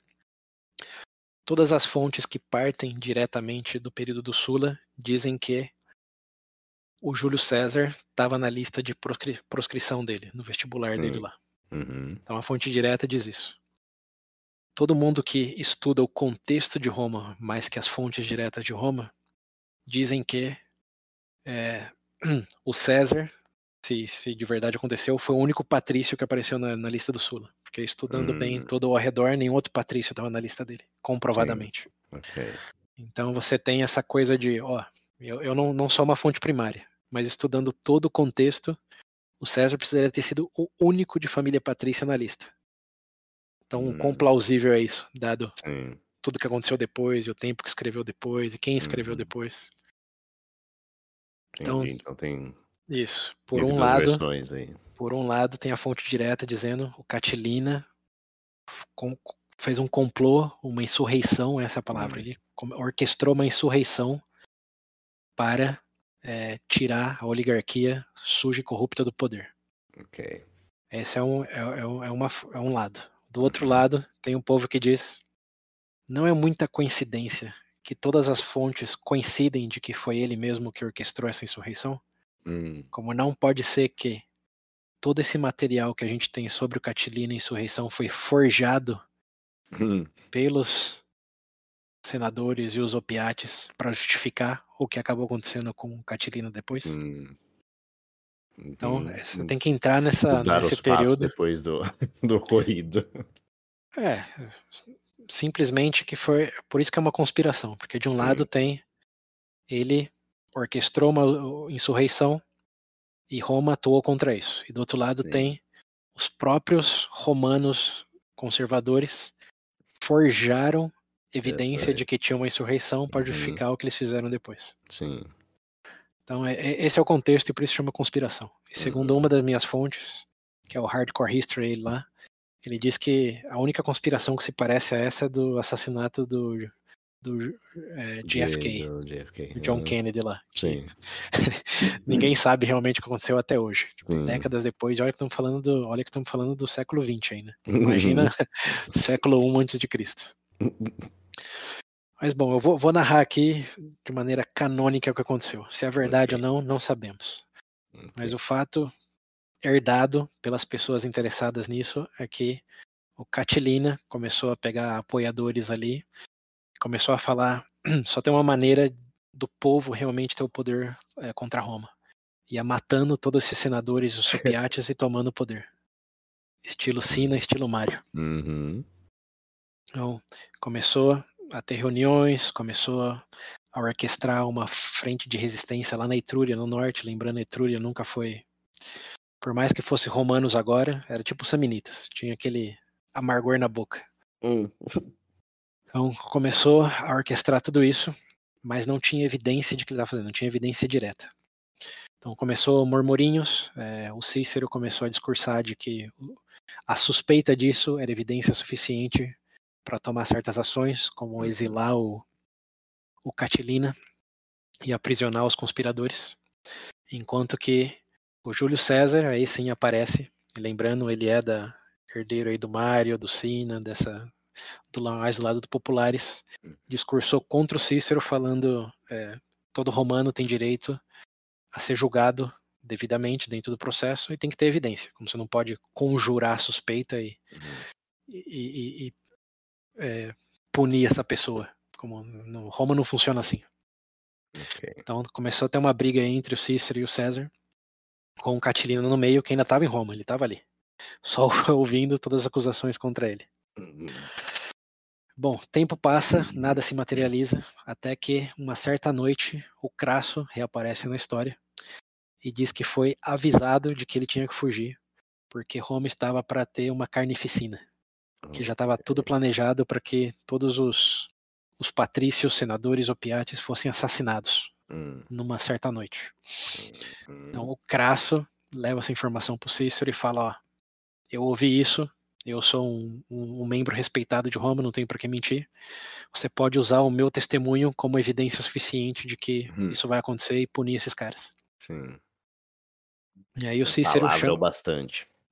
Que é o nobre, é o, é o, Cra- é o Crasso, pô. Ele é Uhum. o derrotador lá do, do Spartacus, o cara mais rico de Roma. O que, que ele vai mentir? Se sua casa tá pegando fogo, tá pegando Uhum. fogo, é.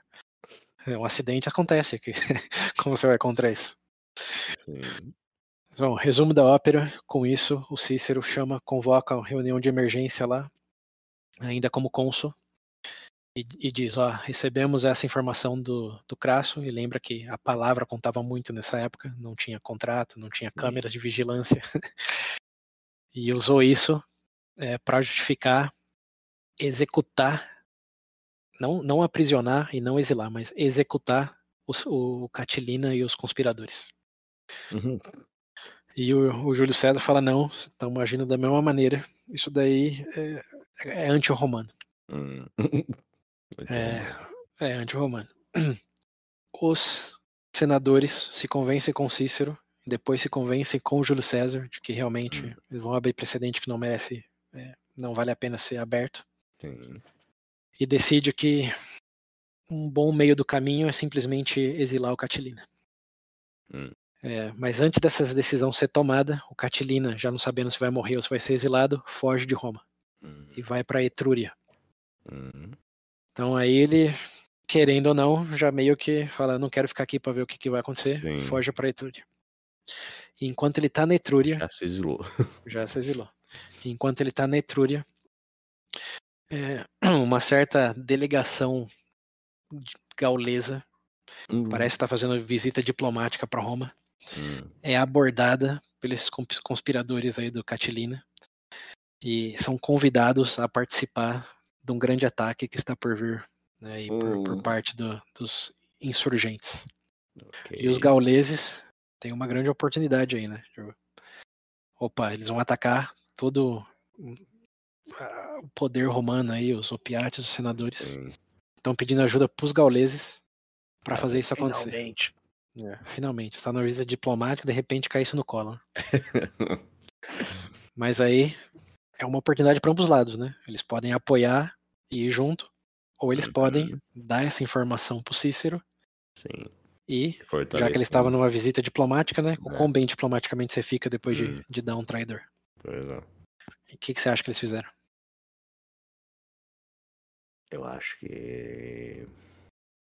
Eu acho que eles deram de X9.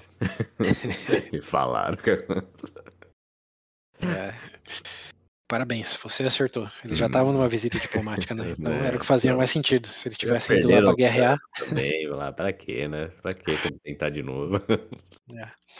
Então, eles vão lá e falam pro Cícero, ó, fomos abordados com essa oferta, e o Cícero diz, ah, excelente, era Hum. justamente o que eu suspeitava. Interessante.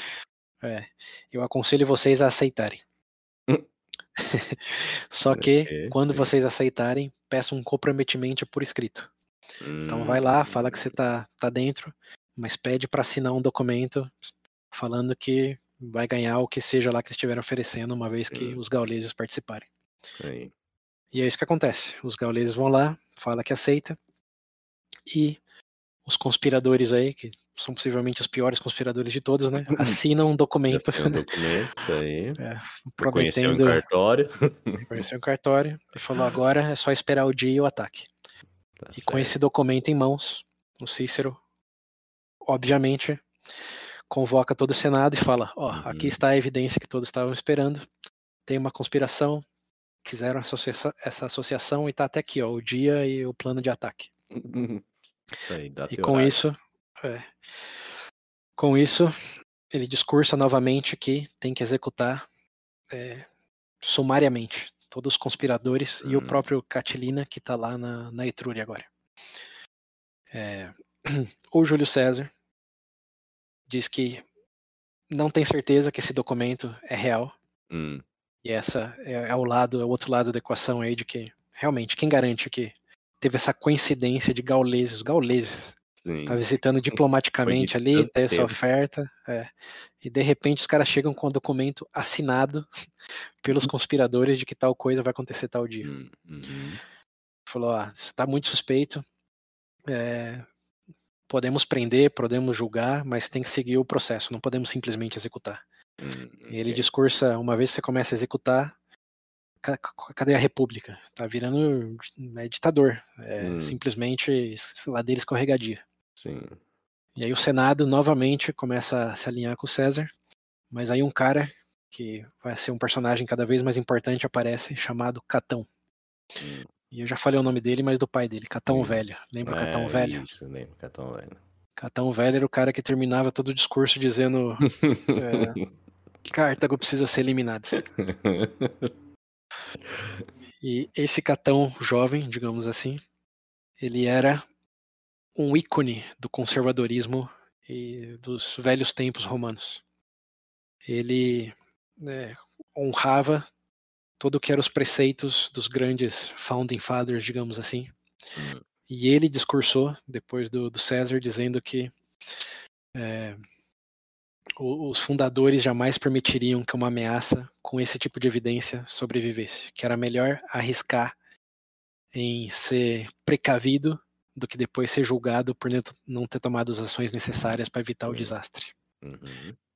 E esse Catão aí, como tinha todo esse legado dele aí de que o pai dele falava para eliminar Cartago, eh, de que ele mesmo como pessoa era um cara extremamente limpo, como não era aquele cara que uma das fontes diz ele era ele era tão perfeitinho que dava raiva de todos os outros romanos, do quão bem que ele vivia a vida dele. Uhum. Ia em todas as cerimônias religiosas, fazia tudo que tinha que fazer, Era o exemplo. ele era ele era o, é, o ícone do, digamos, do ideal romano. Hum, E quando ele discursou isso, falando é melhor pecar em se precaver do que em se arrepender, é, o Senado aceitou em executar, mandar executar todos os, os conspiradores e é, capturar o Catilina lá na Etrúria. hum. E foi isso que aconteceu. Eles capturaram todos que estavam em Roma, executaram sumariamente. E lá na Etrúria, o Catilina estava com um pequeno exército de 5 mil homens. E Cícero mandou um pelotão para lá para confrontar eles. Hum. Roletou eles. Não teve. Era. Contra Sim. 5 mil homens e um Uhum. exército consular. Não teve muito o que fazer. E qual é a conclusão de tudo isso? Bom, Hum. a conclusão é que Cícero, nesse momento, por mais que fosse um intelectual, por mais que fosse é, um ícone também aí da, das diretrizes de lei, porque ele era um- um- o advogado mais famoso de Roma, Uhum. é, mandou executar romanos sem passar por julgamento. Hum, Então, ok. Ele fez isso. E com isso, ele foi consagrado pelos próprios opiates e senadores como um salvador de Roma. Hum. Que ele era o cônsul, ele que assinou, mandou fazer, e virou aí na, na lista lá de, de Rômulus, de, de Camilo, eh, de Esquipio. O Mário já tá com uma mancha, né? Hum, Mas ele entrou pro panteão aí de mais um salvador de Roma, porque ele É. impediu a insurgência e o assassinato aí dos, dos valores e, e virtudes romanas por causa desse defensores da, pe- da plebe. é, Golpe não. É, então ele ficou consagrado por isso, que foi uma faca de dois gumes. Por um lado, mandou executar sem um processo, ele sendo advogado, mas Hum. por outro, ganhou a fama dele aí de um- um salvador de Roma. Sim. E ao mesmo tempo, criou um certo atrito com o Júlio César, Hum. de que não seguiu o processo, ganhou uma fama que ninguém sabe se é merecida mesmo, É, mas tá ali. E bem, esse é o cenário em que vamos deixar vocês ouvintes hoje. Nessa Com- paz? É. Essa pequena paz, mas com, com umas sementes plantadas aí. Hum, Então vamos recapitular rapidamente aí. Onde estamos? Pompeu está pompeando lá na Ásia ainda. Acabou Sim. de chegar em Jerusalém. Coisas estão por acontecer. É. Em Roma, Crasso tá de boa ali ainda, mas continua sendo o homem mais rico de Roma. Sim. Ajudou Cícero. É, ajudou Cícero. Cícero acabou de aparecer na equação, mas já é considerado um quarto fundador de Roma, por assim dizer. Sim, é mais um herói. É, fazendo ou não o que era devido e o correto naquele momento, hum. usando evidências que talvez sejam genuínas ou talvez Sim. não. Tem gente que diz que foi o próprio Cícero quem escreveu essas cartas aí dos gauleses, que hum. foi tudo forjado, foi tudo orquestrado. Bom, Ninguém sabe gênio, porque. De qualquer forma, foi. É, de qualquer forma. Ficou muito bem na fita Sim.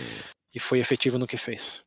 E por último, temos o ainda jovem Júlio César aí, que já apareceu dando opinião, já uhum. guiou certas políticas aí, tanto para o Pompeu como por fato de ter liberado Catilina no, no primeiro julgamento, ou na primeira sessão do Senado. E agora. Falou do Mário. Né, falou do Mário, já levantando essa bola aí de que era ok ser ser aliado aos populares. Uhum. É, e agora, com um pequeno amargor aí com o Cícero, de tudo bem, o Cícero ganhou, mas ele deixou bem claro para todos que ele não era a favor. Uhum. E que as virtudes romanas estavam em, processar devidamente, não executar sumariamente. Uhum. Então, aí deixamos essas conspirações catilinas aí. Gerou toda essa, gerou toda essa, essa fumaça, essas sementes e temos aí, é, bom, quatro, cinco grandes personagens, né? Lembrem-se desses nomes aí para os próximos episódios. Okay. Pompeu e Crassus já conhecem. Crassus, Júlio César, não precisa chover no molhado. Uhum. Cícero e Catão. Esses Cícero são os últimos dois aí que serão cada vez mais importantes daqui para frente. O circo está montado, então. Exatamente. Aí, aí estamos. Catilina acabou de morrer. Cícero ainda está no poder, Pompeu está lá em Jerusalém, Júlio César já é um, uma, uma pessoa conhecida ali no uhum. círculo político romano. Hum. Próximo episódio, Júlio César ficará ainda mais conhecido no círculo político uhum. romano. A tensão com Cícero só aumentará. O Pompeu voltará para Roma e o hum. Crasso voltará a ter relevância. Oh, yeah. Como? Mas tá Porque... tá velho já, não tá? Tá com quanto aí? 70 é. anos? Não, não, não. Tá com cinquentinha, com 50 ah, e tá. poucos. 50 e poucões. Acho que não chegou nos okay, 60 ainda okay. não. Se tiver conservado, dá, dá, dá, é. dá, dá guerra ainda. Mas esse, esse é o cenário. Esses cinco personagens aí vão protagonizar grandes eventos aí no nosso próximo hum. capítulo de Roma.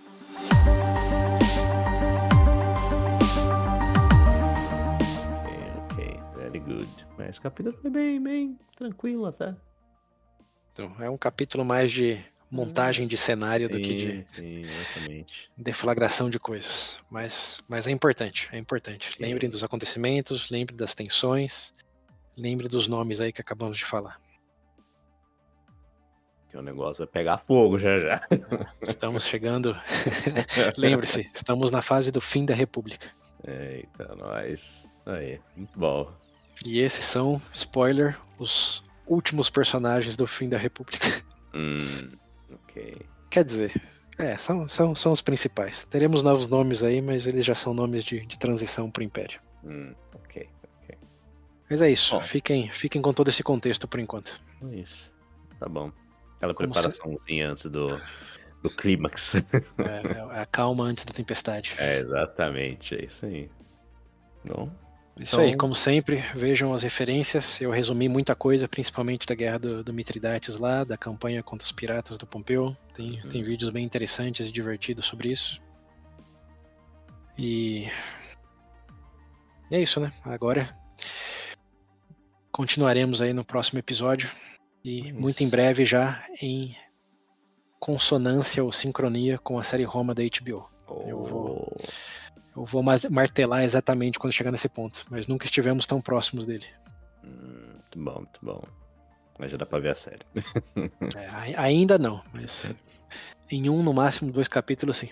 Ok, ok. Beleza, tá ótimo então. Bom, então. Nos vemos no próximo episódio. Continuamos nossa aventura romana aí. E é isso. Como vocês sabem, tem nossas redes sociais, comentem. YouTube, hoje que o YouTube é um, negócio, um lugar que o pessoal parece que tende a comentar mais. Então comentem lá se quiser. A gente vê. E até a próxima. Até.